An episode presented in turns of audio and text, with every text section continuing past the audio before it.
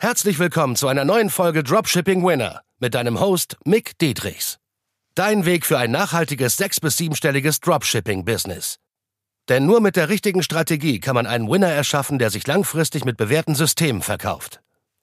Und das Beste daran, das Ganze geht auch ohne tausende Produkte testen zu müssen. Im echten Leben hast du keinen Wunsch frei. Bereite dem trostlosen Glücksspiel ein Ende und entdecke das Potenzial eines Winners.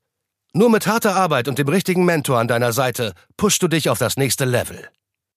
So, heute habe ich einen spannenden Podcast dabei und zwar verantwortlich für über fünf bis zehn Millionen Euro an Adspend und das monatlich. Darunter sind auch Brands, mit denen ihr zusammenarbeitet, wie zum Beispiel Snox, Rosenthal, Waterdrop, Y-Food und sogar auch noch ein super, super Tool, was du heute vorstellen wirst. Gerade in der heutigen Zeit super powerful.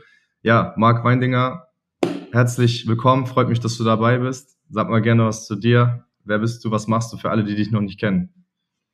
Vielen Dank, Mick, dass ich da sein darf. Genau, wie schon angesprochen. Ich bin Marc, Gründer und Geschäftsführer von Schema M. Wir sind eine Paid Social Agentur, mittlerweile über 35 Leute und äh, machen super viel auf Facebook, Instagram und TikTok im Paid Social Bereich. Ähm, haben unsere eigene Creative Inhouse Produktion und unterstützen eben die genannten Brands, die du auch schon angesprochen hast, ähm, bei ihren Paid Social Ads.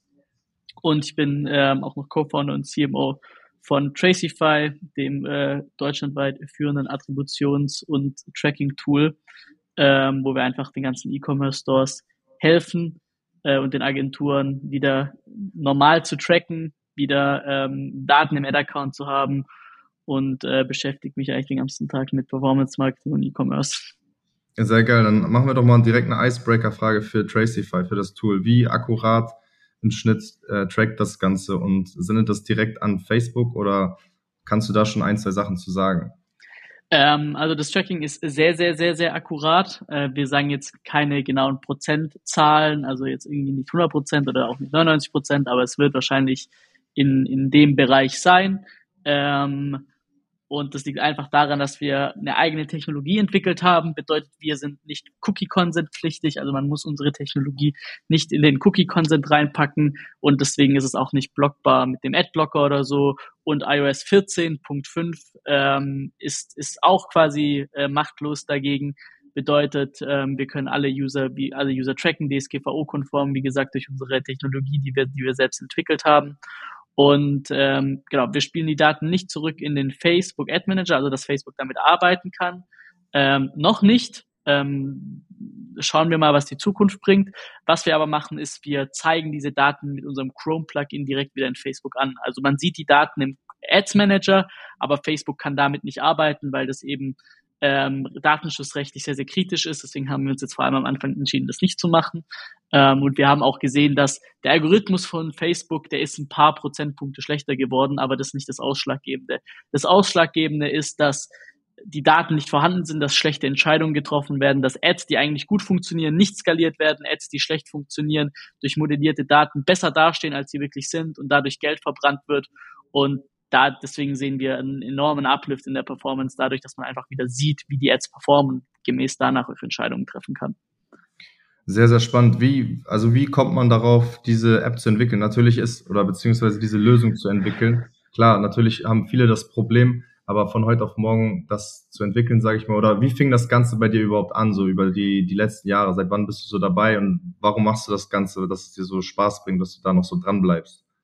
Also ähm, ich glaube, da gibt es zwei unterschiedliche Wege so ein bisschen. Ähm, meine Performance-Marketing-Weg, der beginnt irgendwie in 2018, wo ich meinen E-Commerce-Store gegründet habe, wo ich mich dann aber auch mehr auf das Agency-Business fokussiert hat, fokussiert habe, etc., Case-Studies aufgebaut habe, mir dann irgendwie im letzten Jahr auch einen Namen gemacht habe, irgendwie in dem Bereich, ähm, auch sehr dankbar äh, zu sein, da mit den, mit den Brands, äh, die du auch angesprochen hast, zusammenzuarbeiten.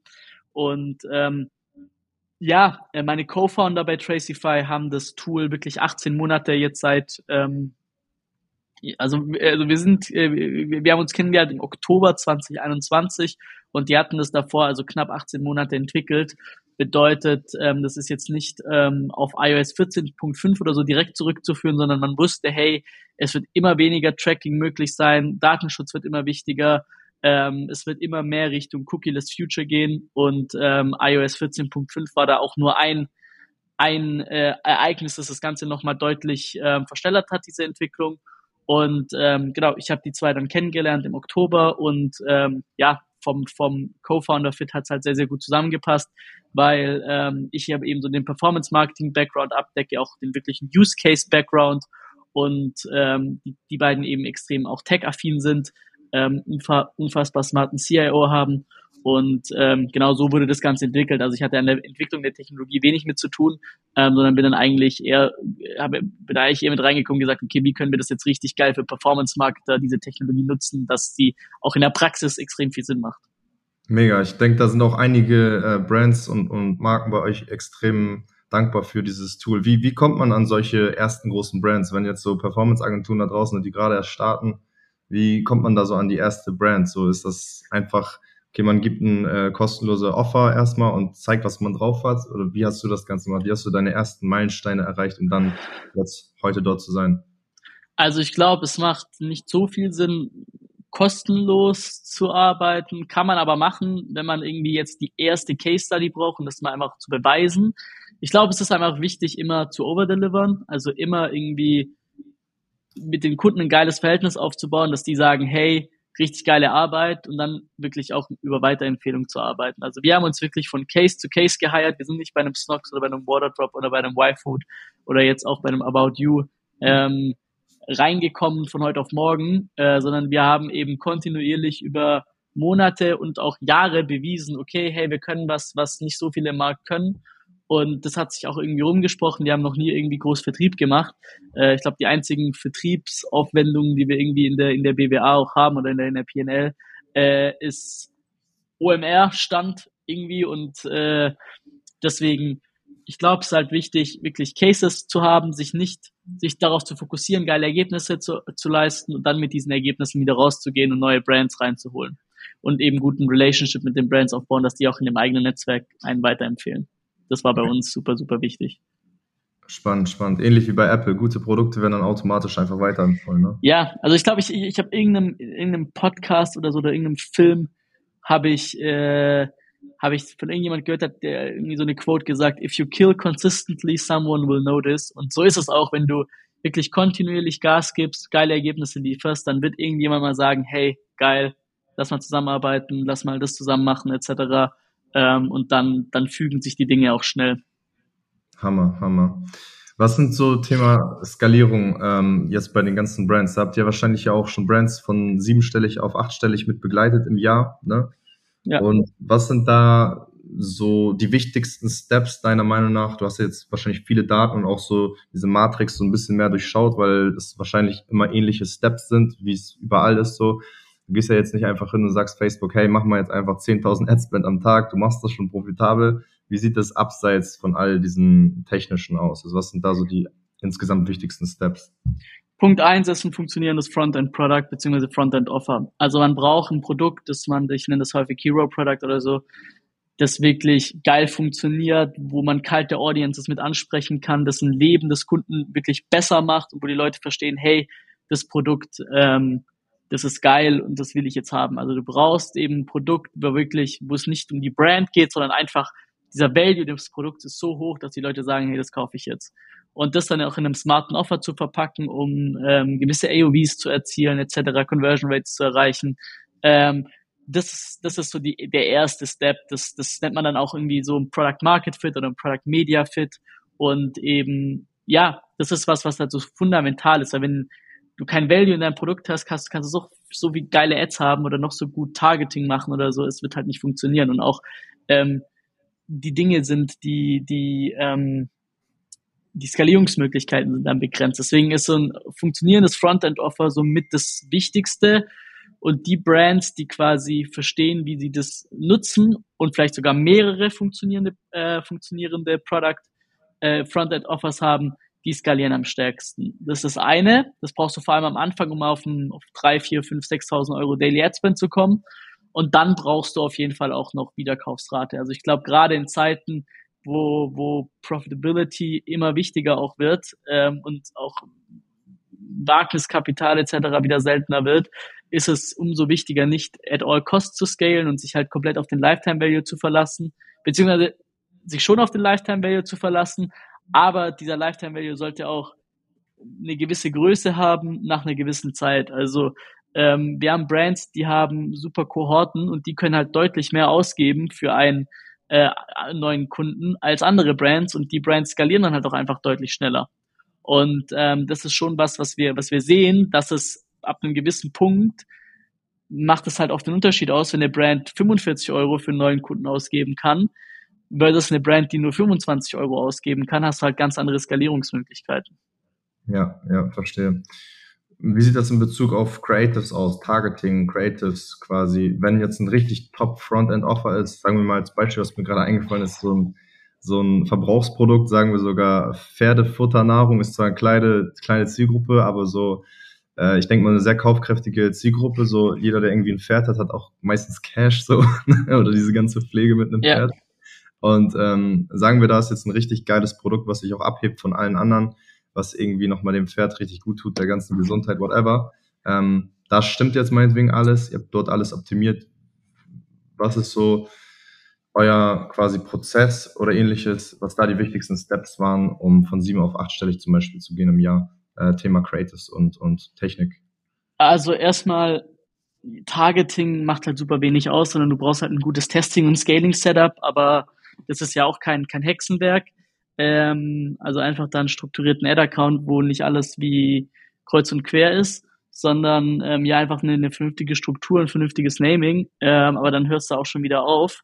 Ich glaube, ähm, das Aller, Allerwichtigste ist es erstmal zu verstehen, wie man verkauft in Creatives. Also es gibt Creatives, die sehen schön, schön aus, es gibt Creatives, die sind unterhaltsam, es gibt Creatives aber auch, die verkaufen und das sind die, die ROI bringen. Und ähm, ist es super wichtig, genau zu verstehen, okay, wann ein Creative verkauft und auch warum und wie. Und basierend dann auf diesem, diesem Direktmarketing, diesem Direct Response Marketing in den Creatives, daraus dann wirklich ein Creative Flywheel aufzubauen. Also, dass man wirklich nicht in eine Situation kommt, wo man keine geilen Creatives mehr nachliefern kann, sondern quasi ein Flywheel hat, um Creatives zu produzieren und ähm, ja, da immer wieder neue Winning Creatives rausbekommt. Also manche Brands, die bei uns achtstellig im Monat machen, äh, achtstellig im Monat, achtstellig im Jahr machen, ähm, und auch wirklich mittel- bis hoch achtstellig im Jahr, die kriegen so 20 Creatives von uns pro Woche teilweise, ähm, was, was schon ordentlich ist. Und äh, ich glaube, selbst die können, könnten noch mehr haben ähm, und noch mehr testen. Und ich glaube, das ist halt super, super wichtig, da einfach funktionierende Content, ähm, Content-Prozesse zu haben.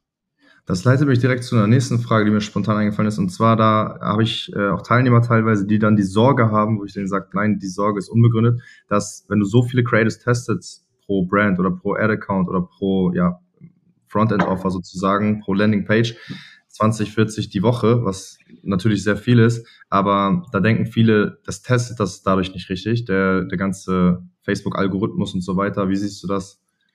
Ähm, man muss halt das Budget dafür haben. Also es lohnt sich jetzt nicht bei 1000 Euro daily wahrscheinlich 20 bis 40 Creatives zu testen, weil dann brauchst du eigentlich so viel Budget, dass du, dass du irgendwie dann bei 4.000, 5.000 Euro rauskommst. Aber wenn irgendwie davon nur 10% funktioniert, dann wirst du am Ende nicht profitabel sein. Deswegen das Testing, die Testing, ähm, die Testi Testing Quantity sollte eigentlich immer äh, in Relation sein zu äh, Testing Budget. Und da sollte man schon auch wissen, wie hoch das Budget ist, aber man braucht jetzt das nicht ganz genau festlegen. Also man kann mit, mit ein paar hundert Euro Daily kann man halt schon ordentlich testen. Ähm, man braucht ja nicht überall 100 Euro Budget drauf oder 200, 300 Euro, sondern der Algorithmus entscheidet ja auch sehr schnell, welches Creative jetzt besser funktioniert und spendet dann auf das eine Creative mehr.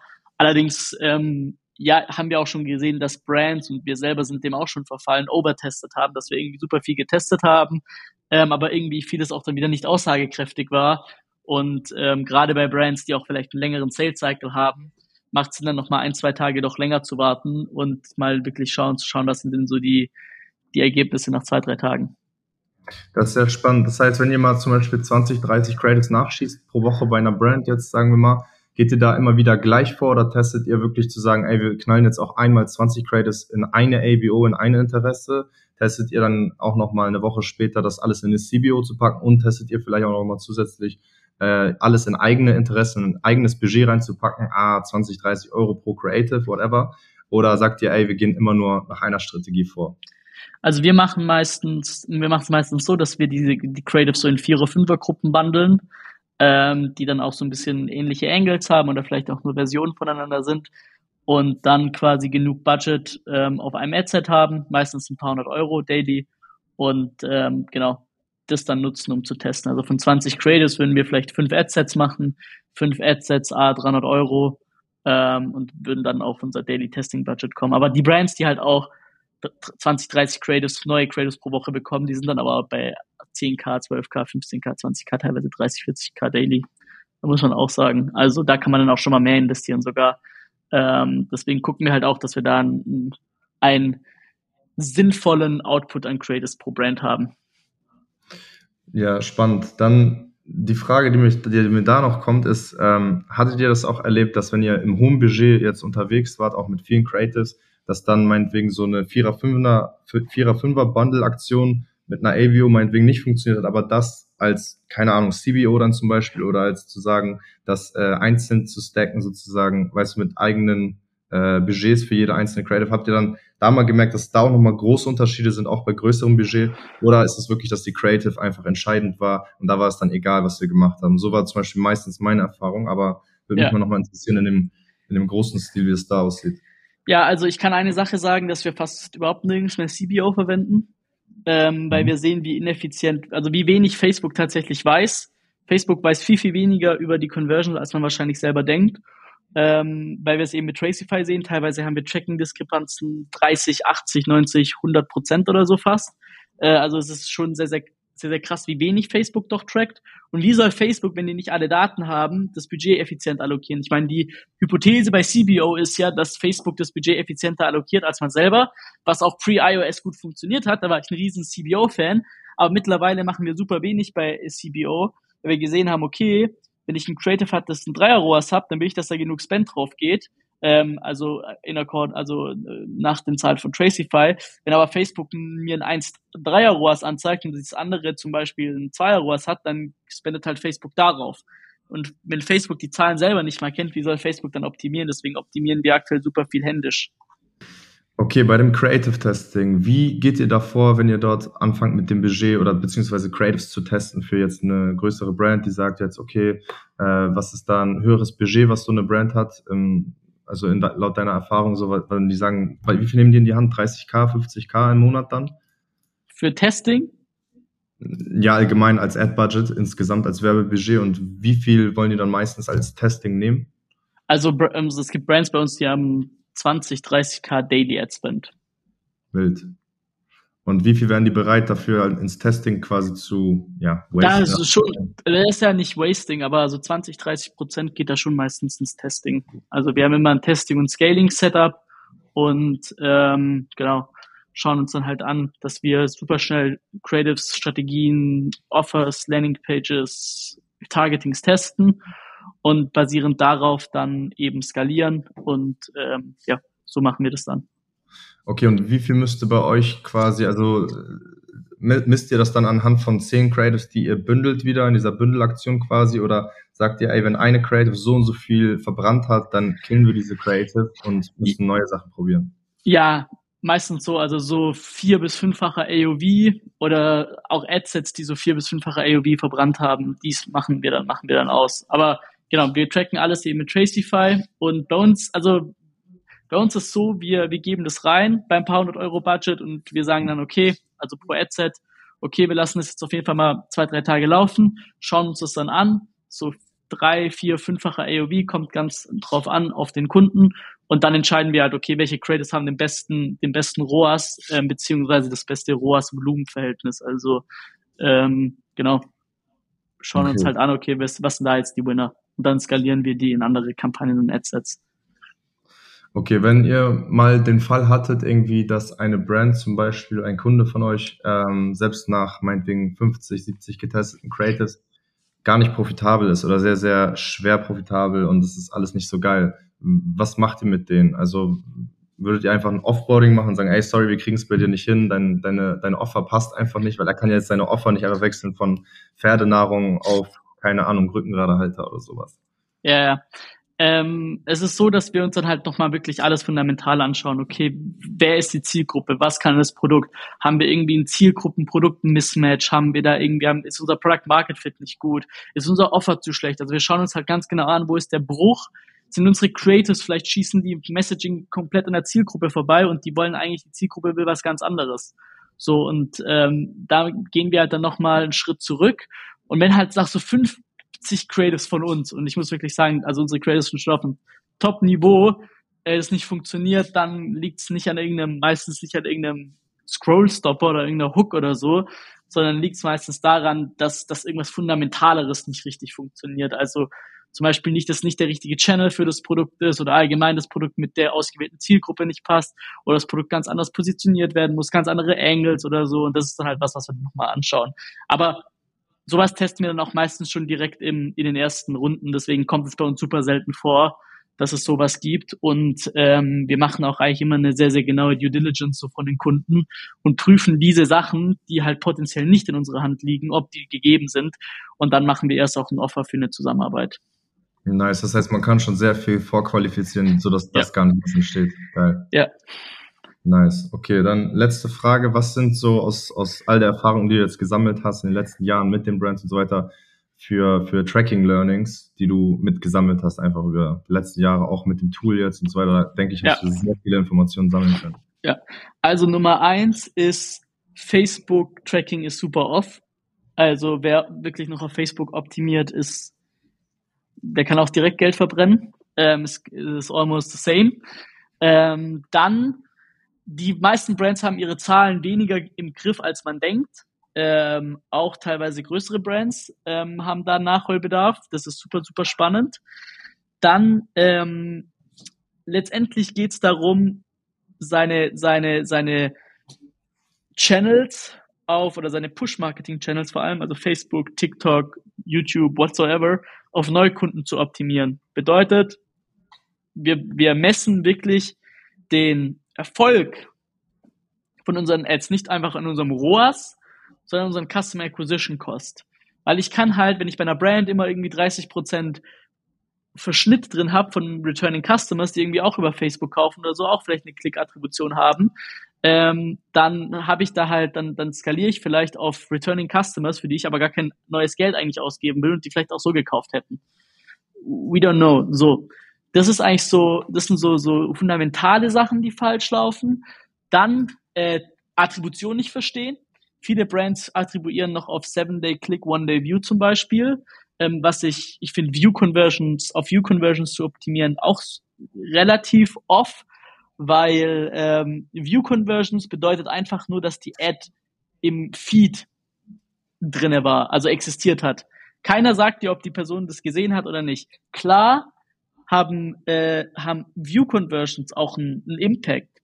Aber der ist meistens viel, viel stärker over-attributed als under-attributed. Und deswegen macht es mehr Sinn, den einfach rauszurechnen und den halt aber so mental noch mitzunehmen, als jetzt zu sagen, okay, wir geben jetzt mehr Budgets auf irgendwelche Retargeting-Kampagnen, die ein super View, äh, haben, aber die eigentlich nur Geld verbrennen. Weil wir haben bei super vielen Brands aber das Retargeting ausgeschalten und ähm, vermeintlich ist der ROAS über Nacht unfassbar gedroppt, der View ROAS.